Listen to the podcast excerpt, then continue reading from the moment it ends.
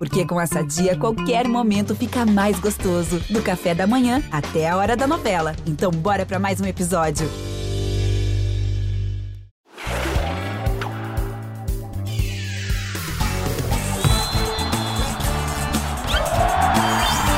Fala, meu cartoleiro, minha cartoleira. Extra, extra, extra edição é, excepcional aqui do nosso Cartola Cast porque mal terminou uma rodada e já vai começar outra, então a gente tem que estar aqui para falar, para projetar, para pensar nessa próxima rodada, rodada de meio de semana, que promete ser muito interessante. Deixa eu já acionar aqui meu parceiro de todas as edições do Cartola Cast, o Cássio Leitão. Caçocla, tudo bem, amigo? Como é que foi seu final de semana cartoleiro, hein? Fala, Bernardo Edler, fala, galera cartoleira. Então, eu fiz 70 pontos, mas estou frustrado, né? Muita gente fez mais do que eu. É, foi uma rodada que eu não apostei no Flamengo, jamais poderia imaginar um 4 a 0 Flamengo contra o São Paulo no Morumbi. O Flamengo estava desde 2011 sem vencer lá, então não apostei ninguém do Flamengo. E aí fiz a grande bobagem da rodada. O Marinho foi anunciado antes do mercado fechar que ele não ia jogar, que era o primeiro Sim. jogo. Eu mudei para o 4-4-2. Em vez de botar Edenilson, eu botei Patrick. E aí eu Patrick fiz a mesma coisa. É, o Patrick não foi bem, Edenilson mitou. E eu poderia só tirar o Marinho, botar o Gabriel, o Bruno Henrique, ou o Michael, mas não. Inventei dessa vez, saí do meu 4-3-3 tradicional, fiz 70 pontos. Não foi uma pontuação péssima. Meu capitão era o Roger Guedes, por exemplo, que foi muito bem. O Arthur fez gol, apesar de não ter jogado tão bem, fez um gol de pênalti. Mas é, a minha defesa decepcionou também. Só meu goleiro faturou SG, o meu goleiro era o João Paulo dos Santos, mas o restante não garantiu SG. E eu, pela enésima vez, apostei no Grêmio. Acredite se quiser. Botei o Wanderson e me dei mal, o Ademir deitou e rolou. Pois é, eu tive um, um outro problema. Eu, eu, fiz até um pouquinho mais que você, eu fiz 83,5. Mas eu tive um problema nessa rodada que foi a péssima escolha do capitão, porque os meus três atacantes foram muito bem, né? O Roger Guedes, o Ademir e o Bruno Henrique. Se precisasse do banco de reservas, que entraria era o Michael, que foi o melhor dos quatro, né? Fez 22 pontos. Só que para essa rodada, eu escolhi como capitão o Rafael Veiga, que fez 2,4, dobrou para 4,8. Não fez a menor diferença em nenhuma liga é uma liga que eu poderia, uma rodada que eu poderia ter passado dos 100 pontos, né? Ficado junto com a galera ali e não fiquei, né? Até botei isso no meu Twitter, falei essas rodadas que todo mundo vai bem, eu não costumo gostar porque eu também vou bem, só que menos. Eu não consigo brilhar muito nessas rodadas em que todo mundo vai bem, né? E essa foi um exemplo. E é, é difícil precisar, mas eu tô há 10 anos no Cartola, né? Eu não lembro de uma rodada que 20 jogadores, 19 jogadores, eu, Renato Gaúcho, fizeram mais de 10 pontos. Foi muita é gente imitando, muita gente imitando. E, cara, impressionante o que aconteceu nessa rodada. O Iago Felipe arrebentou, o Michael arrebentou, o Roger o Vina. Augusto, o Vina arrebentou. O Vina estava no meu time, apostei no Vina. Estava no meu também. Mas eu dobrei Scarpa e Rafael Veiga. O Scarpa fez um pouquinho mais, o Veiga nem tanto mas é, foi uma rodada impressionante, de muitas mitadas. Vamos falar da seleção da rodada? Pra, Vamos pra, falar, manda aí. Para passar a régua na rodada 32 e a gente já projetar a 33. Goleiro foi o Douglas Friedrich, do Juventude, que é um mito do Cartola, né? o goleiro com a maior pontuação da história do Cartola né? na posição. Ele fez nove pontos dessa vez. O recorde dele é de 33 pontos, num Grêmio Havaí em 2017. Nas laterais, Aderlan do Bragantino fez 12,60 e aí houve empate. Felipe Jonathan do Santos, William Matheus do Juventude. Aliás, que joguinho ruim esse Atlético Goianiense Santos. Eu sei que a chuva atrapalhou, mas foi duro de ver. Zagueiros, Vitor Mendes do Juventude, que fez gol, fez 12 e 10, e o Arão, né, que no Cartola é zagueiro, é, fez 8 e 30 Arão do Flamengo. Entre os meias, o Edenilson, que também foi um que arrebentou, fez 17,90, Edenilson do Inter. Iago Felipe do Fluminense fez 18 e 10, fez os dois gols da vitória do Flu sobre o Palmeiras. E o Renato Augusto, com um gol e uma assistência, jogou muito bem. Pelo Corinthians contra o Cuiabá, fez 14 pontos no ataque. O lindão Michael fez 22 e 80, foi o melhor da rodada. atacante do Flamengo. O companheiro dele, Bruno Henrique, fez 17,70. E o Ademir, do América Mineiro. Ademir está mitando. Nessa rodada eu vou botar o Ademir. Estou decidido. Eu estou com medo de atrapalhar os planos aí de quem está com o Ademir. Mas o Ademir está demais. Foi o melhor do último mês. Continua muito bem. Fez 17,20. E o técnico da rodada mostra que pontuação impressionante. Renato Gaúcho fez 10,86. É mais do que muita cobra aí. Pois é, o que a gente fala do Renato nessa rodada se concretizou, né? Porque como o Arão começou a temporada de zagueiro e ele virou zagueiro no Cartola, todo jogo do Flamengo, o Flamengo começa com seis defensores, né? O goleiro, os quatro da linha de zaga e mais o Arão, que é um volante e zagueiro para o Cartola. Só que, além desses seis, o Renato trocou a dupla de zaga e, e aí virou oito. Trocou o lateral direito, botou o Rodinei no lugar do Mateuzinho, virou nove. Então ele, ele conseguiu o saldo de gols com nove jogadores. Foi praticamente um time inteiro com o saldo de gols. Isso faz Exatamente. muita diferença, né? O difícil é saber é. quando que o Flamengo do Renato não vai sofrer gol, né? Porque joga com Juventude em casa, toma gol. É, joga com São Paulo fora e não toma. Joga com Atlético Mineiro e não toma. É, é difícil medir esse Flamengo do Renato e, e eu, às vezes eu fico com o pé atrás. Mas para quem escala, funciona, né? Impressionante, B. E você falou aí é, dessa questão, nove SGs, nove jogadores com SG em campo. A gente lembra como é a pontuação do técnico. O Renato fez 10,86. A pontuação do técnico é a soma da pontuação dos jogadores dividido por 11. Então, esses nove SGs representaram 45 pontos. Dividido por 11, isso dá mais de 4 pontos. Desses 10 pontos que ele faturou, 10,86, quatro e uns quebradinhos vieram desse SG é, aí representado por toda a defesa que, que atuou no jogo. Então a gente sempre lembra a importância disso. E o Flamengo fez algo que eu, eu, eu não lembro de ter feito, e todos os quatro jogos com o Renato Gaúcho, o Flamengo venceu contra os quatro grandes de São Paulo como visitante. Eu não lembro, talvez seja inédito na história do Campeonato Brasileiro. Óbvio que enfrentar os quatro como visitante precisa ser na era dos pontos corridos, né?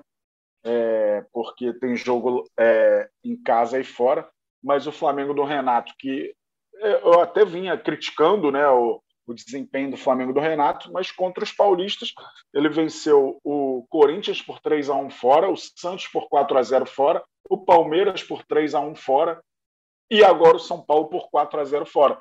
3 a 1, 4 a 0, 3 a 1, 4 a 0. Impressionante. Quem botou o Renato em todas essas rodadas mitou demais. Pois é, é, foram detalhes, né? O Palmeiras também deixou a desejar. Enfim, a gente poderia falar muita coisa dessa rodada passada, mas como está chegando já essa, essa próxima rodada, a rodada 33 do brasileiro, e teremos os 10 jogos válidos para o Cartola, então vamos começar a falar logo dessa rodada. Deixa eu passar aqui a lista dos jogos. A rodada começa na terça-feira, às quatro da tarde, com Atlético Paranaense e Atlético Mineiro fazendo uma prévia da final da Copa do Brasil. Né? O jogo é às quatro, então o mercado fecha às três e meia da tarde de terça. Bota aí para despertar o seu celular, não vai perder a hora, porque o cartola dessa rodada está diferente. Três e meia da tarde fecha o mercado na terça-feira para o jogo às quatro. Às seis da tarde, ou seis da noite, se você preferir, tem Grêmio e Bragantino. Que jogo também, hein? Na quarta-feira, às sete da noite, tem Santos e Chape. Tem às sete da noite também América Mineiro e Atlético Goianiense.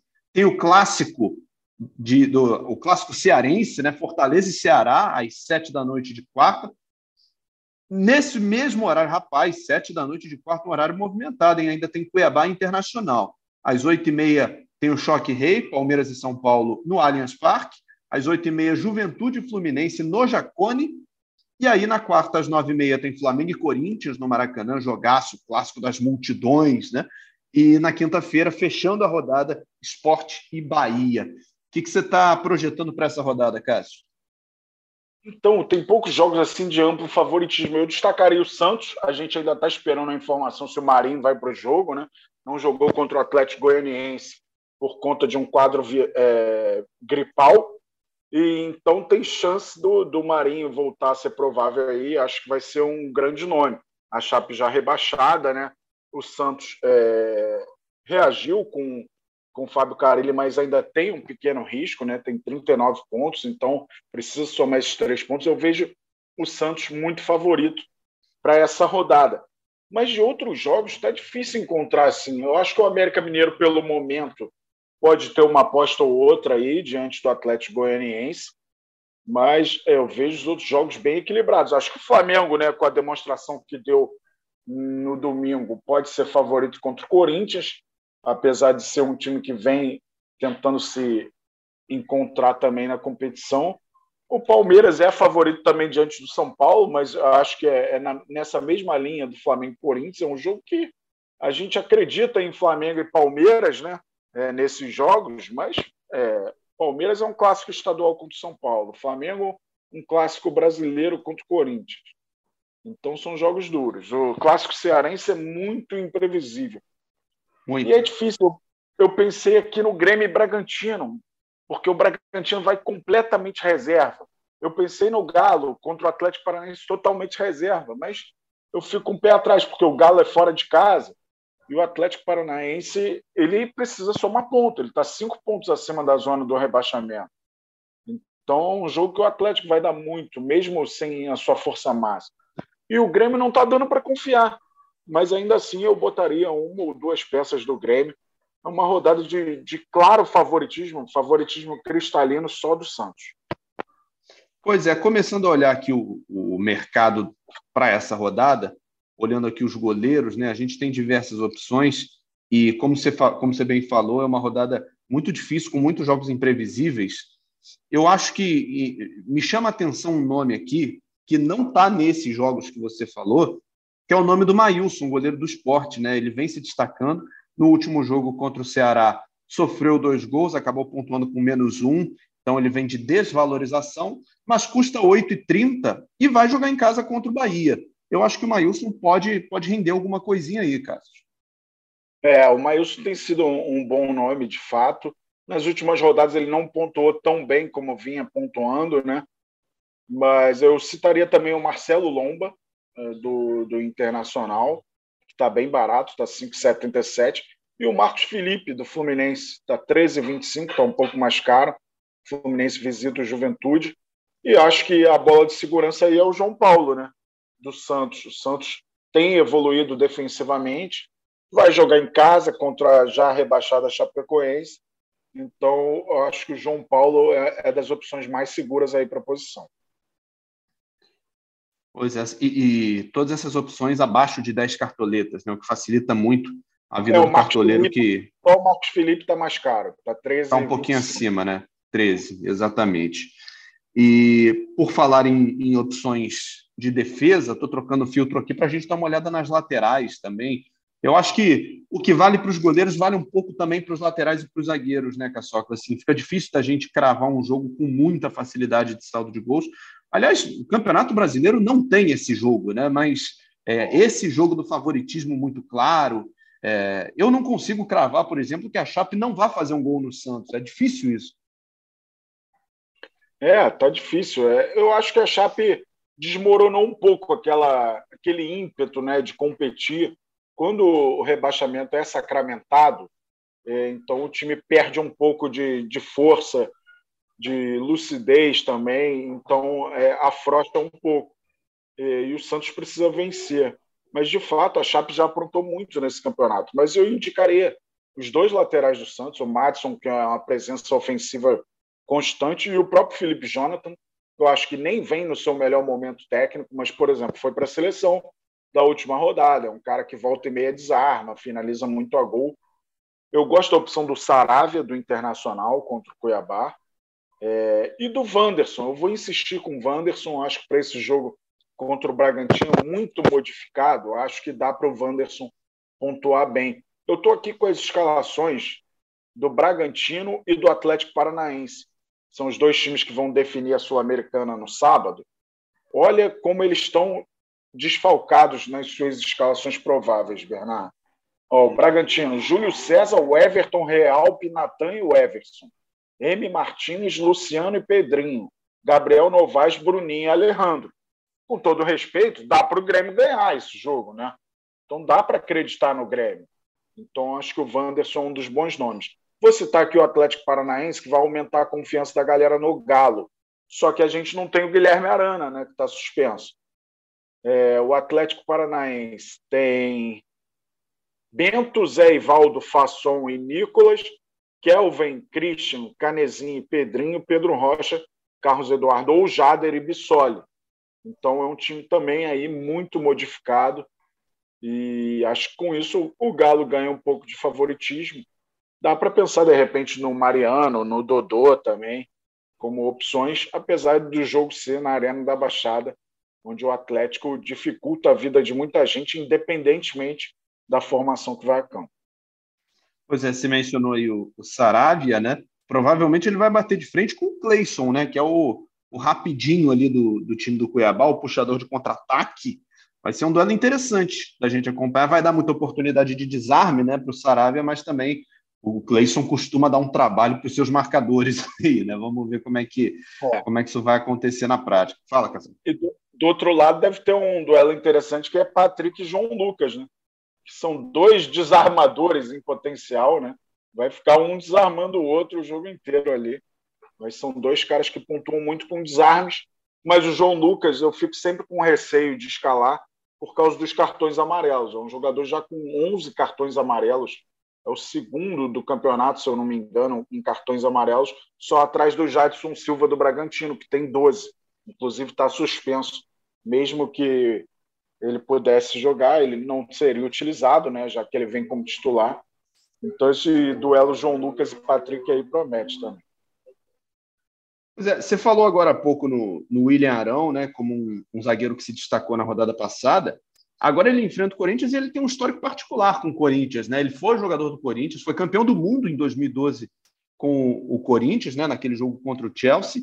Mas pelo Flamengo, ele marca alguns gols contra o Corinthians, né? Engraçado, o Arão nem é um jogador de gols assim, né? Ele tem gols muito pontuais, mas contra o Corinthians ele, ele tem algum histórico. Você acha que isso, isso conta, Cassioca? Pode ser um fator interessante aí para escalar o Arão, não? Ah, quem sou eu para duvidar da lei do ex, né? Mas eu acho que mais o volume que o Flamengo tem tido, né? É, o Flamengo tem feito até poucos gols de bola parada, né? Que é quando o Arão sobressai numa cabeçada e tal. É, dificilmente você vê o Arão é, chutando de fora da área, é algo mais raro, algo mais do início da trajetória dele no Flamengo. Né? Mas, de fato, o Arão é uma presença constante no time do Flamengo, dá sustentação, tem essa vantagem. Se faturar o SG, é, ele é um cara que pode faturar mais pontos com desarmes, por jogar no meio de campo. Acho uma das boas opções na rodada. Ele não está aqui na minha prévia, por exemplo. Eu estou com o Bruno Mendes do Inter e o Nathan Silva do Galo, mas acho ótima opção. É, os zagueiros do Santos ainda não, não tenho tanta confiança neles, né? Porque são muito jovens e tal, mas dá para pensar em alguém do Santos também. De repente, o, o Nino do Fluminense, que está voltando de suspensão, é uma boa também nesse Juventude Fluminense. Só que eu vi muito tricolor falando, né, que o Fluminense está meio Robin Hood, né? Tá ganhando dos grandes e tendo a vida dificultada pelos menores. Mas acho que o Nino do Fluminense é um nome para se olhar também para essa rodada. E não dá para descartar o nosso mito de outrora, Pedro Jeromel, né? Vai que ele Será? volta ah, eu acho que pelo confronto, acho que dá para pensar aí no SG do Grêmio. É, tá difícil pelo momento pressionado do Grêmio, né? Mas é, acho que é uma opção que não dá para descartar, não. Eu vou, eu vou só para a gente encerrar os zagueiros aqui, vou colocar um outro nome na roda, um, um, zagueiro que é bom e barato no Cartola e que vive a mesma situação do Arão, né? Ele está jogando de volante, mas para fins de Cartola ele é zagueiro nessa temporada, que é o Lucas Cal do América Mineiro. Ele custa 4,55 e tem uma média de 5,30. É um, é um jogador muito atuante, que pontua muito bem e que está barato, Caçoca. Não dá para descartar o Cal aí. Não dá para descartar, até porque o Atlético Goianiense tem tido dificuldade para fazer gol. Né? O Zé Roberto, que é o centroavante, por exemplo, está quase 10 jogos sem fazer gol, ou um pouco mais. Então, o time tem tido dificuldade. Acho que é, a saída do Barroca também é, atrapalhou o nível de jogo do Atlético Goianiense. O América Mineiro está muito embalado, né? É, dá para destacar o Marquinhos Santos aí. É, ele fez um bom trabalho no Juventude, as coisas acabaram não acontecendo, foi demitido, pegou o América Mineiro e embalou com o América Mineiro. É, o América Mineiro está com chance até de, de ir para a Libertadores, quem sabe. diante de tantas vagas que a gente deve ter, né? Possivelmente nove brasileiros estarão na Libertadores, eu não descartaria aí o América Mineiro estar entre os nove. Ah, é uma das grandes opções, sem dúvida, o Lucas Cal. Pois é, falando agora de meio campo, né? A gente sabe que primeiro, a, a, quando a gente começa falando de goleiro, lateral, zagueiro, a gente escolhe com muito cuidado por conta de saldo de gols e tal. Mas do meio para frente é só, é, só, é, só pode dar certo, né? Então a gente começa a liberar as opções aí de Fortaleza e Ceará, de Palmeiras e São Paulo. Então já olho aqui para o Ederson, mas eu olho para o Vina, eu olho para o Pikachu, é, Rafael Veiga, Scarpa, enfim. São muitas as opções de meio campo. Tá com grana aí, ô Caçoca, para escalar um meio daqueles poderosos? Ah, eu sempre guardo grana para o meio e para o ataque, né? E aí eu faço minhas. aproveito as pechinchas na defesa mas a essa altura do campeonato, acho que já tenho saúde financeira para fazer as minhas escolhas. Mas é isso, eu estou repetindo. Eu falei que fui com Scarpa e Veiga nessa última rodada, eles não foram tão bem, né? Mas são caras muito dinâmicos, que finalizam muito a gol. É, o Palmeiras vai querer atrapalhar a vida do São Paulo, né? São Paulo, dois pontos acima da zona do rebaixamento. Então o Palmeiras vai querer muito nesse jogo. Só que está bem desfalcado o Palmeiras. Não vai ter o Dudu, que foi expulso, Felipe Melo tomou o terceiro cartão amarelo, mas ainda assim vejo o Palmeiras bem favorito. Eu gosto da opção do Andréas Pereira também. O Vina, que você falou, acho excelente opção. O Patrick, do Internacional. Então temos muitas opções aí que podem é, gerar uma grande pontuação. O Alisson do Grêmio é um nome que eu destacaria também é, que é praticamente um atacante de lado, e, então pode fazer uma bom, boa pontuação contra um Bragantino completamente reserva e voltado para a final da Sul-Americana. Sabe um, nome fora desses mais caros do mercado que me chama a atenção e, e que eu estou até cogitando escalar de fato assim, e, inclusive para poupar um pouco de cartoleta, mas escalando com convicção, não é, no, não é no improviso, não. É o Guilherme Castilho, do Juventude. É impressionante. Ele bate falta, ele bate escanteio, ele está na área, ele faz gol, fez gol no, no último jogo, deu assistência no jogo contra o Internacional. O Castilho é um cara muito presente na construção do Juventude. E ele custa só R$ 6,97. Vai jogar em casa, no Jacone, contra esse Fluminense que é o que você falou, né? Ele tira ponto dos, dos lá de cima para ceder ponto para quem está embaixo. Então, o Castilho acho que pode ser um cara que aparece bem. É, acho uma, uma grande opção mesmo. Ele fez gol na última rodada, né? Muita gente esperava gol do Ricardo Bueno. E o Castilho tem sido um motorzinho. E é um, um dos reforços né, do Atlético Mineiro para a próxima temporada. Ele pertence ao Galo. Muita gente não lembra disso. Ou seja, o Atlético já tem esse timaço que tem e no ano que vem vai ter Ademir e Guilherme Castilho como recheio do bolo aí, nesse elenco espetacular que o Atlético Mineiro tem. Então, o Guilherme Castilho, sem dúvida, é mais uma das opções aí. E acho que vai brigar por um espaço dele no Galo hein, na próxima temporada. Pois é. E agora, falando dos, dos atacantes, aí, Caçoca, eu vou falar o seguinte: há, há muitas rodadas que eu venho falando o meu time é o Michael e mais 10. É bom, é barato, toda rodada ele rende, ele entrega, ele pontua, ele participa do jogo, dá assistência, faz gol, chuta de fora, está chutando sem medo, né? Então, isso gera uma, uma pontuação extra para ele aí. Finalização defendida, finalização para fora. Quando você vê, ele já está com um montão de ponto acumulado e ele nem participou de um gol ainda. E eu caí na besteira na última rodada de deixar ele no banco. Acabou que ele foi o mito da rodada, né? 22,6, se não me engano. 22,8, estou olhando aqui, fez 22,8. Aí eu vou ter que voltar ao que eu estava fazendo e dizer o seguinte: meu time vai ser Michael e mais 10. É, acho que é uma das grandes opções. Se o time for Ademir e mais 10, acho que é uma grande opção também. E juntar Ademir e Michael é possível mitada aí, mas temos muitas opções para ataque, né? O próprio Gabriel, o Bruno Henrique, é, Deixa eu ver aqui. Cara, o Ferreira, né? Ferreira, que é um cara que eu sempre gostei de escalar. Num jogo encrencado contra o América, ele fez um gol, tá voltando a, a, a desempenhar um bom futebol. Eu sei que o momento do Grêmio é mais difícil é, para uma mitada, mas eu vejo Ferreira como uma opção, o Yuri Alberto do, do Internacional, diante do, do Cuiabá fora de casa. Impressionante é, nessa altura do campeonato, passada a 32 rodada, o Michael é o novo líder da artilharia do campeonato, com 13 gols. Por essa ninguém esperava, ainda mais sendo companheiro de Gabriel e Bruno Henrique. É impressionante mesmo. E você falou do Ademir, embora num campeonato que tem Hulk, que tem Gabigol, que tem Veiga e tal, o Ademir é um cara que andou meio abaixo do radar, assim, né? A gente falou muito pouco dele ao longo do campeonato, falou pontualmente, né, em algumas rodadas, mas ele é um cara que passou muito embaixo do radar. Só que se você comparar ele com o Michael, eles têm uma média de pontuação praticamente igual. Michael 5.81 e o Ademir 5.80. A diferença de jogos entre eles é de só 5.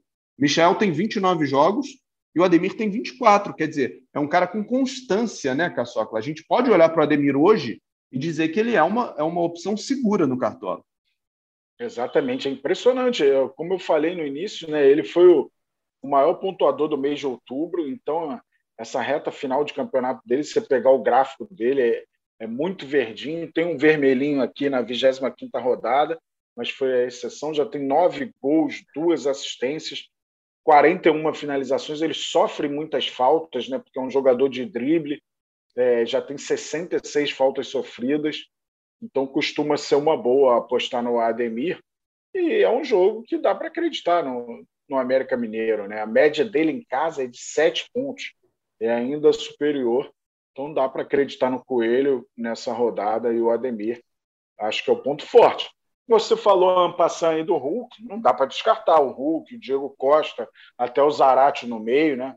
Afinal, o Galo vai enfrentar um Atlético Paranaense voltado para a final da Sul-Americana, sem sua força máxima. Não dá para descartar o líder e virtual campeão brasileiro de 2021. Pois é, só está faltando oficializar, né? E aí, para o ban banco de reservas, para o técnico da rodada, porque no Cartola são coisas diferentes. O técnico da rodada. O, o, o, Renato Gaúcho é o técnico mais caro, né? 16 cartoletas e 24. Tem que ter um dinheirinho extra aí para poder contar com o Renato. Mas se a gente falou aí na dificuldade do Atlético Goianiense de, de marcar, se a gente falou numa boa fase do Coelho, o Marquinhos Santos, Caçoca, é uma ótima opção, custando 7,62 com boa chance de segurar um saldo de gols aí. Exatamente, é uma das boas opções para treinador. Acho que outra opção é, segura é o Fábio Carilli, né? Diante do desempenho recente da defesa do, do Santos, a gente mostrou a importância do SG para a pontuação do treinador. Então, eu gosto da opção do Carilli. É, gosto da opção do Renato Gaúcho também, diante de um Flamengo que vem fazendo tantos gols. Você pega a tabela de gols pró, o Flamengo tem 61 gols no campeonato em 31 jogos. É, o segundo colocado é o Palmeiras com 52. Então ele tem nove gols a mais que o segundo melhor ataque. É um time que vem marcando muitos, mesmo com tantos desfalques durante a temporada, né? Gabriel na seleção, Arrascaeta machucado, Everton Ribeiro na seleção. Então o Flamengo tem uma força ofensiva que surpreende muito. Acho que nem surpreende mais, né? Mas é, vem muito bem o Flamengo no seu ataque. Caçocla, uma boa rodada para você, cara, que a gente possa fazer um, uma rodada espetacular e que, ao contrário da última, a gente consiga acompanhar os amigos aqui, né? Porque a gente se a gente ficou um pouquinho atrás aí em função de alguns fatores, a gente já comentou isso, mas que essa rodada de meio de semana seja espetacular para a gente. É isso, B. Lembrando a galera que o mercado fecha 15h30 horário de Brasília desta terça-feira, hein? Não vai se perder no tempo. Grande abraço, saudações cartoleiras. Esse podcast teve edição aqui da nossa equipe do Cartola, né, com Rafael Barros, com a Juliana Sá, com a Marcela Meive. A coordenação é do Rafael Barros e a gerência do André Amaral. Boa rodada para todo mundo, escalem seus times e vamos embora, vamos jogar que o Cartola tá bom demais. Um grande abraço, valeu.